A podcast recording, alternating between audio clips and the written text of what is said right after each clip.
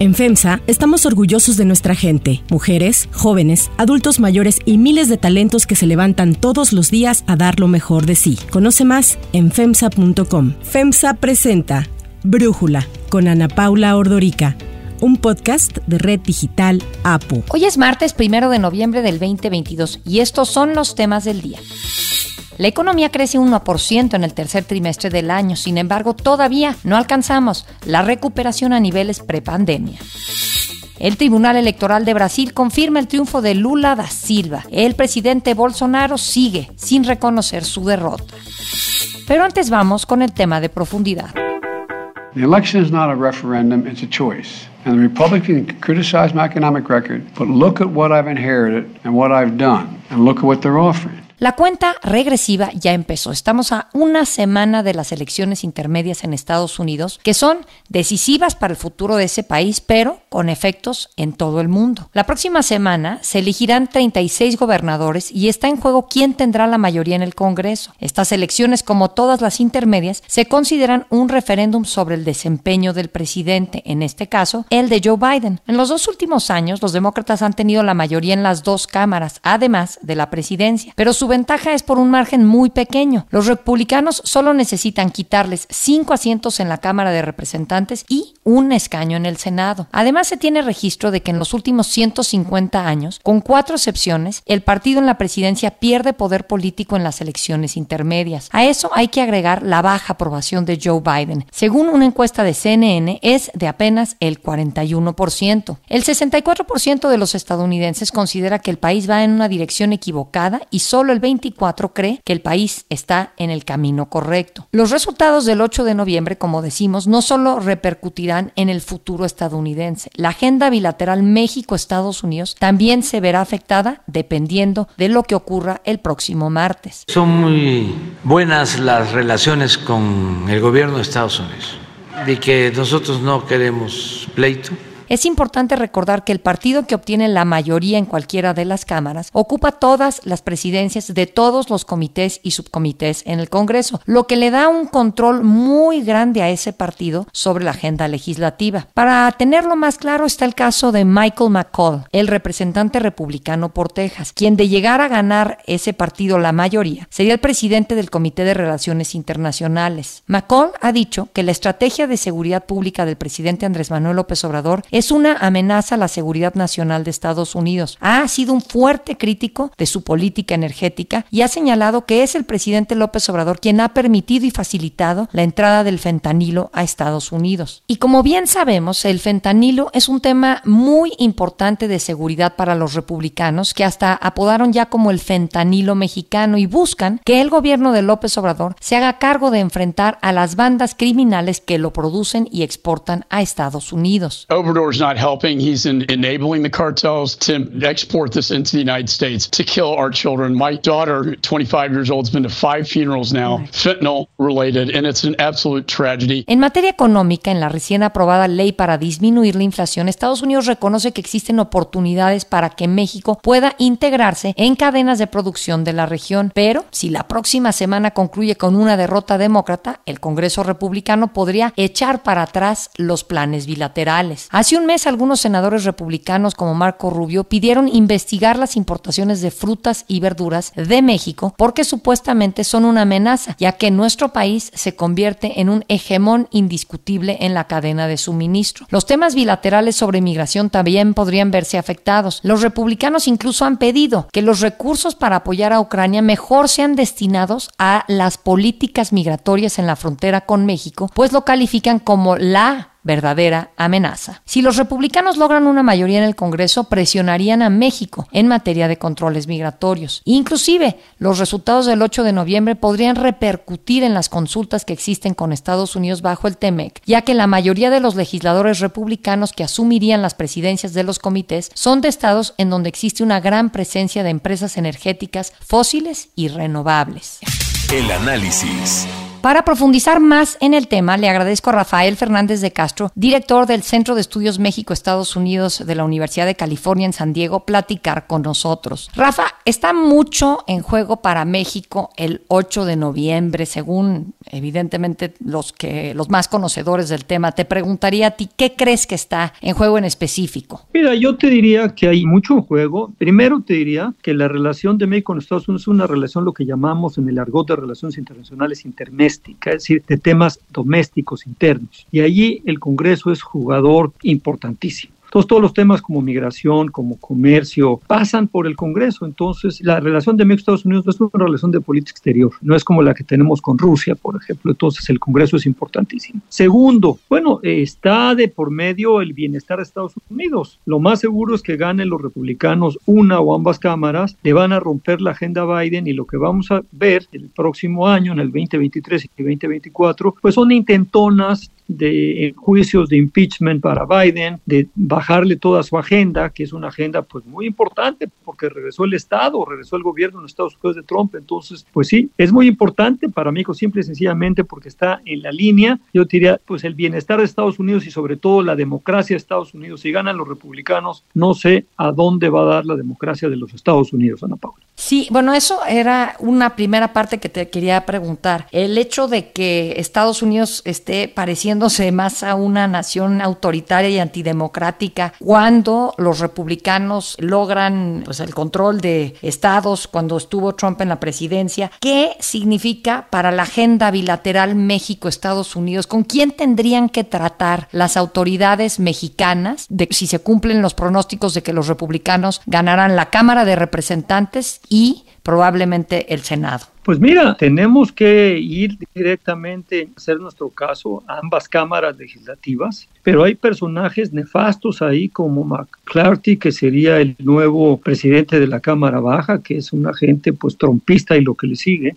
y Mitch McConnell en el Senado, pues no es santo devoción de México, es un agente que realmente pues tiene una agenda sobre todo de jueces conservadores. Me parece, digamos, pues malas noticias para México. Lo que quiere decir es que regresarían al poder, digamos, el MAGA, el Make America Great Again, es decir, un grupo de aislacionistas, de estadounidenses que se miran al ombligo y que les interesa lo interno y no lo internacional, y en eso está México. Entonces, pues la verdad de las cosas es que, bueno, sea, habrá que ir al Congreso, pero no son los más receptivos con México ni con algún país extranjero, tiene una agenda verdaderamente aislacionista. El hecho de que el presidente López Obrador haya expresado afinidad y esta defensa a países como Cuba, Nicaragua, Venezuela, ahora en el marco de la Cumbre de las Américas y en otros momentos. Ese tipo de acciones que no haya apoyado tanto a Biden, ¿de alguna forma crees que para los republicanos va a representar una justificación para no ser tan amigables con México como Biden ha tratado de ser conciliador a pesar de estos desplantes, Rafa? Claramente, a diferencia, Ana Pablo, y creo que es una muy buena pregunta la que me haces, a diferencia de Biden, que literalmente voltea para otro lado cuando no le conviene escuchar lo que dice López Obrador y lo torea muy bien, me parece que los republicanos al contrario se van a ensartar en una lucha con él porque les conviene. Y además, yo diría, más allá del tema de Cuba, que evidentemente va a aprender a gentes como Marco Rubio de la Florida, pues ya AMLO cruzó espadas con varios conservadores republicanos. Y eso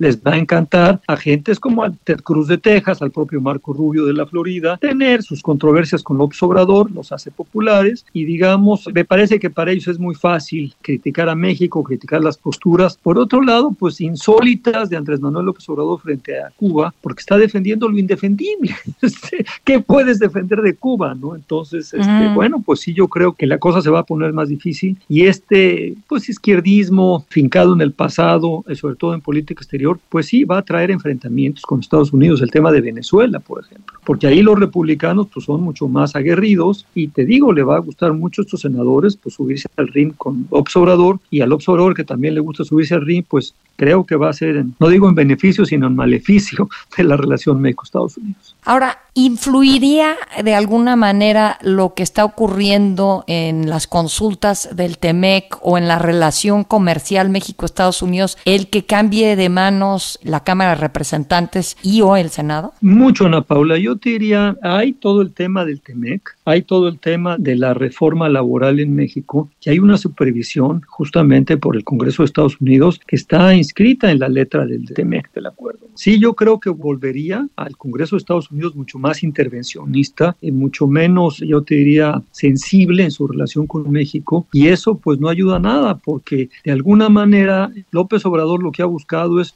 pues, cierto enfrentamiento con Estados Unidos porque al parecer este nacionalismo le gusta a sus huestes. Entonces a lo mejor va a estar en su momento López Obrador. O sea, yo no quiero ver cómo se va a poner, digamos, la elección del 2024 si el candidato es Trump y, además si los republicanos ya, ya llevan las dos cámaras, pues la verdad es que creo que va a ser muy ríspida la relación entre México y Estados Unidos. Lo que ha logrado evitar, yo diría, con mucha destreza Biden y con mucha paciencia y con mucha madurez Ana Paula, creo que es justamente lo que no, van a ser las gentes como los Marcos Rubios o como los Ted Cruzes del Congreso de Estados Unidos. O como Greg Abbott, que entiendo que lo más probable es que se reelija en Texas como gobernador de Texas, Ron DeSantis en Florida. Está esta mujer que a mí me parece interesantísimo su perfil, está Carrie Lake, que probablemente ganará la gubernatura en Arizona. Se perfila un escenario complicado, ¿no? Para México, si los republicanos trumpistas son los que logran mayor fuerza el martes próximo, ¿no? Efectivamente, yo creo que yo lo pondría así, Ana Paula. O sea, son malas noticias para Estados Unidos y por tanto son malas noticias para México. A mí me parece, digamos, que estos personajes, pues la verdad las cosas son aislacionistas, son buscapleitos. Hay que ver lo que está haciendo Ron DeSantis, hay que ver lo que está haciendo Greg Abbott, el, el gobernador de Florida y de Texas, con el tema de los migrantes, ¿no? Los han engañado y los han llevado en autobuses, en aviones a Nueva York, a Washington, a Martha's Vineyard. Entonces, la verdad de las cosas es que tiene una agenda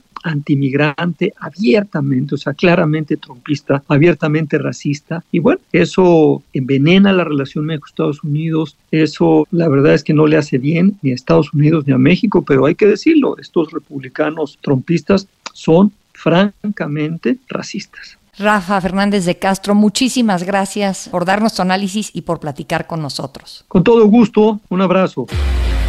Interrumpo este episodio para contarles algo muy especial. Mientras venía al trabajo descubrí lo que es viajar con comodidad y con tecnología intuitiva. Hice mis pendientes mientras iba manejando y lo más importante es que no tuve ni que quitar los ojos del camino. Tienen que descubrir a Buick porque al subirse a una SUV de Buick también conocerán algo muy especial.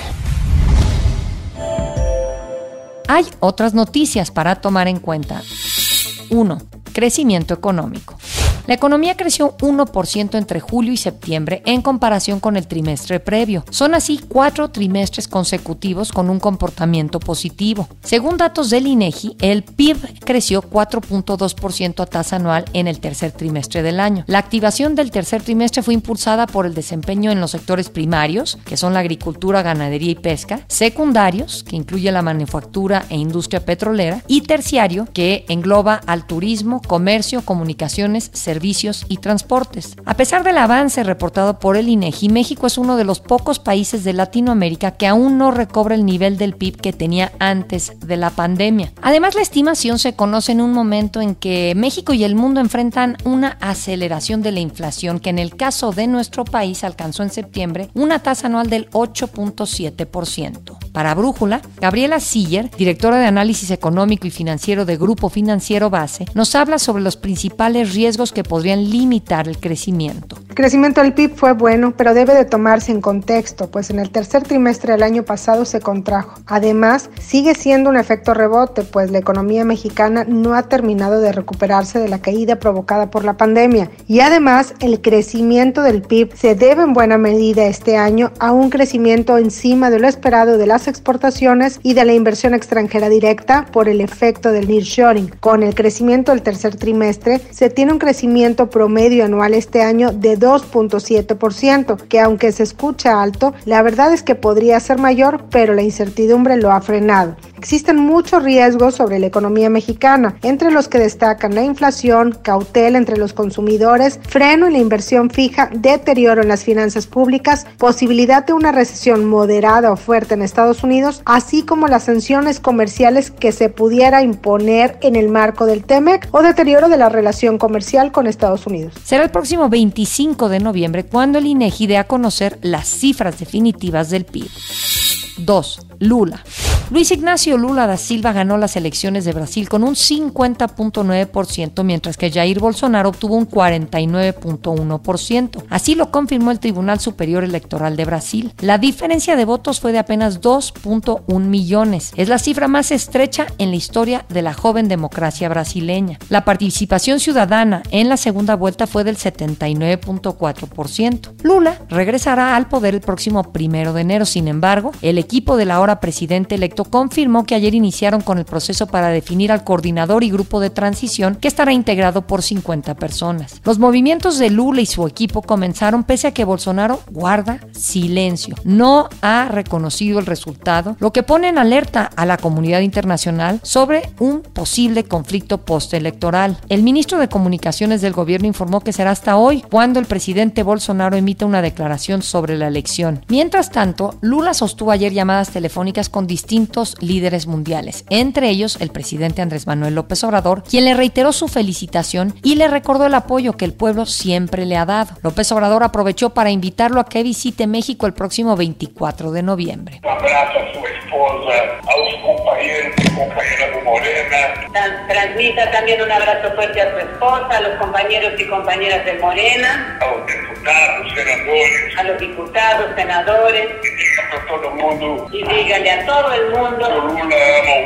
Que Lula ama a México. Y nosotros amamos a Brasil y respetamos a Lula. Para Brújula, Mario Ojeda, integrante de la unidad de estudios sobre Brasil del COMEXI, nos habla sobre los retos que tendrá la futura administración de Lula da Silva, cuyo gobierno permitirá que la izquierda se consolide y gobierne el 86% de la población de América Latina y el Caribe. El nuevo gobierno de Lula encara desafíos y dificultades al que no tuvo que enfrentar en los dos primeros. Eh, para empezar, Brasil se encuentra en medio de una inflación, una de, con una de las tasas más altas de inflación, y equilibrar las finanzas públicas va a ser un reto difícil para la nueva presidencia. De acuerdo con cifras de la ONG Oxfam, más de 33 millones de brasileños se encuentran en situación de hambruna y según cifras del Banco Mundial, 63 millones de brasileños están debajo del umbral de pobreza. Si se quiere evitar que estas capas de la sociedad se sigan precipitando a niveles de miseria crecientes, serán urgentes las transferencias de fondos públicos a través de ayudas sociales, pero se estima que el costo de sufragar estas transferencias podría afectar los presupuestos públicos. Para cerrar el episodio de hoy los voy a dejar con música de Harry Styles.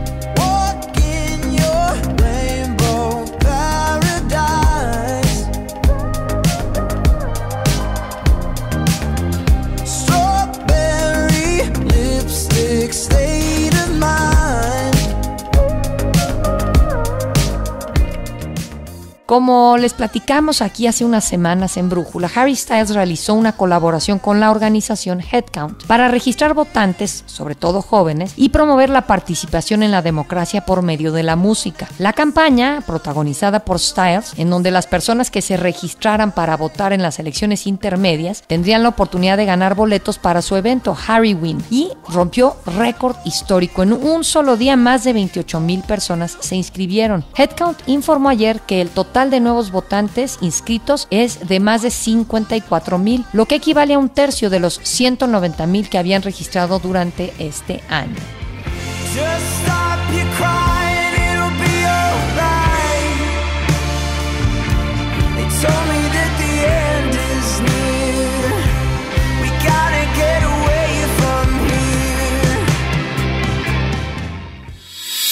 Yo soy Ana Paula Ordorica. Brújula lo produce Batseba Faitelson. En la redacción, Airam Narváez. En la coordinación y redacción, Christopher Chimal. Y en la edición, Cristian Soriano. Debido al Día de Muertos, los esperamos el jueves con la información más importante del día. Oxo, Farmacias ISA, Cruz Verde, Oxo Gas, Coca-Cola FEMSA, Invera, Torrey y PTM son algunas de las muchas empresas que crean más de 245 mil empleos tan solo en México y generan valor como parte de FEMSA. Presentó Brújula con Ana Paula Ordorica, un podcast de Red Digital APO.